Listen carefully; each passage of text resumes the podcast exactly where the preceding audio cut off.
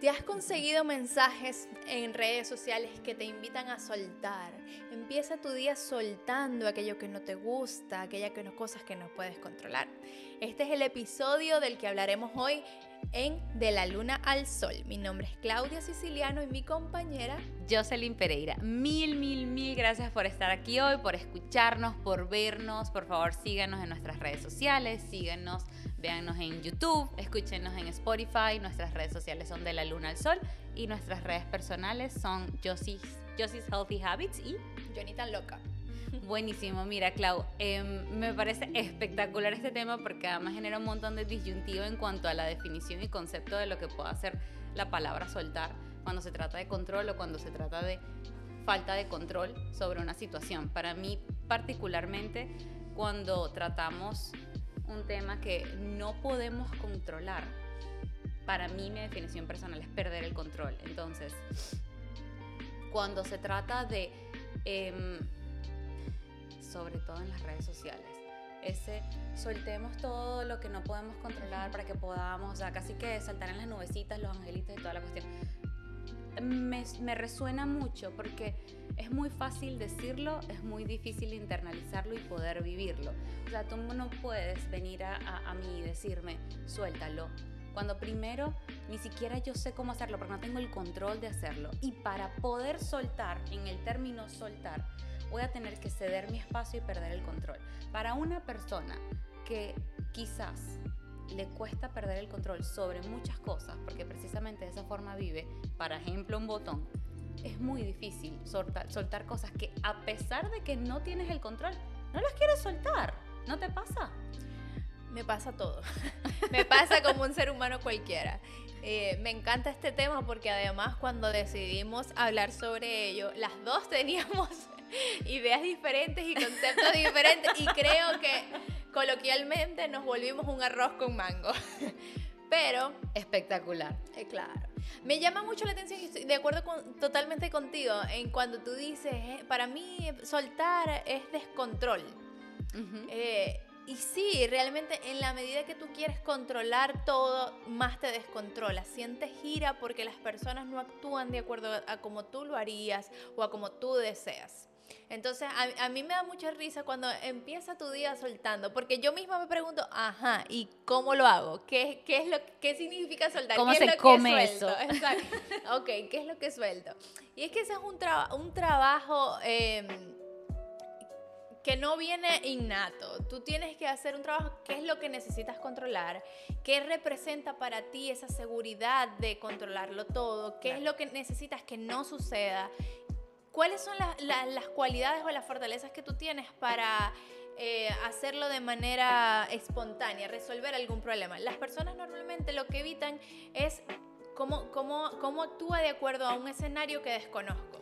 Evitan la confrontación al final. Entonces, a pesar de que tú estés diciendo, ok, voy a trabajar en soltar, y además es un tema que tiene relación con la seguridad, de sentirte seguro. Al 100%. O sea, no pasa, no pasa, ojo, tampoco pasa por digamos, dañar todo lo que por fuera se dice porque no estamos aquí para juzgar en ningún no, punto. Como, como lo dijimos inicialmente, a las dos nos puede pasar y estoy seguro que, ¿sabes que A muchísimas mamás les pasa que en la medida que necesitan tener todo controlado para ese niño, para que esté bien, entonces quieren tener como la lista, el manual, que todo salga perfecto, dígame en las fiestas, que todo salga perfecto, que el niño verlo, verlo sonreír y a lo mejor nada de eso pasa, el papá llega tarde, o sea, hay muchas cosas que literalmente hay que soltar y es, eso, es permitirte, ¿sabes qué? Voy a disfrutar del momento y hay cosas que no van a salir como yo espero porque no está dentro de mi control y solo puedo controlar aquello que yo siento ante eso. Claro. ¿Cómo lo afronto? Mira, Clau, para no irnos tan lejos al tema de las mamás, yo tengo una pizarra en mi casa en la que si tú ves la pizarra tú te asustas personalmente porque tú dices, Dios santo, qué mujer o sea, tiene el minuto contado en el que se levanta, come, todo, porque yo todo lo tengo así. ¿Por qué? No porque, ojo, en el control, en el sobrecontrol de las cosas sientes tu calma, ¿no? la seguridad, aquellas cosas seguridad interna antes, antes de algo que es demasiado, como, como, digo, algo que viene solo, sin que tú lo prepares. Eh, bueno, se me fue la palabra, pero, A mí también me sucede, ¿sabes? Cuando hay un cumpleaños yo hago la lista de lo que tú vas a hacer, de lo que tú vas a hacer. Y si eso no sucede, yo me molesto. Obviamente, y con toda la razón, porque ¿cuánto tiempo de mi día no estuve yo usando para pensar en arreglar toda la cuestión? Y personalmente también me sucede que me puedo molestar con una persona porque no siente lo mismo que yo. O sea, porque tú no, estás, porque tú no estás preocupado por esta situación. Y es como, yo, yo después digo, ok, él no está preocupado porque su personalidad es así, porque para él no representa una amenaza, pero a mí me molesta que tú no estés a lo mejor tan nervioso como yo. Eso... Bueno, pero es que ya va, y en ese sentido, el que esté al lado mío se la tiene que calar porque yo sí me molesto. Todo el tiempo yo me molesto. Yo soy una persona que yo me molesto a los cinco minutos, a los otros cinco minutos estoy feliz. No hay problema. Pero sí, y sobre todo si las cosas no suceden como yo quiero que sucedan. Porque de nuevo, en la pizarra es bien detallada. Bien detallada. yo la he visto. a mí me causa ansiedad verla. Le vamos a poner una foto. La van a ver. Pero a mí me causa ansiedad. ¿Cómo puede vivir ella con tanto pero, pero, pero es importante que esa foto aparezca como borrosa para que no se vea el detalle. pero bueno, yo te la voy a mostrar. El hecho es que hay dos temas delicados, importantes, de por qué está todo eso así. Primero, porque existimos las personas que no sabemos cómo lidiar con el tiempo libre.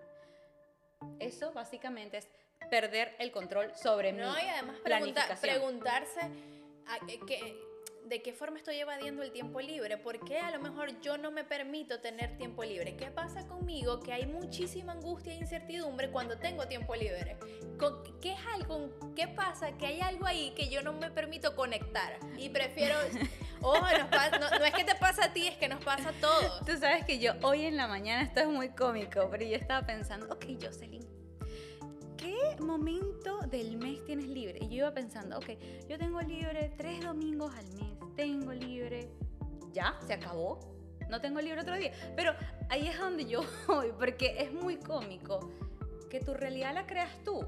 Y si tú no estás creando espacios para estar contigo, es porque quizás hay algo y, es delicado. Es súper interesante que, que trabajando con el bienestar físico,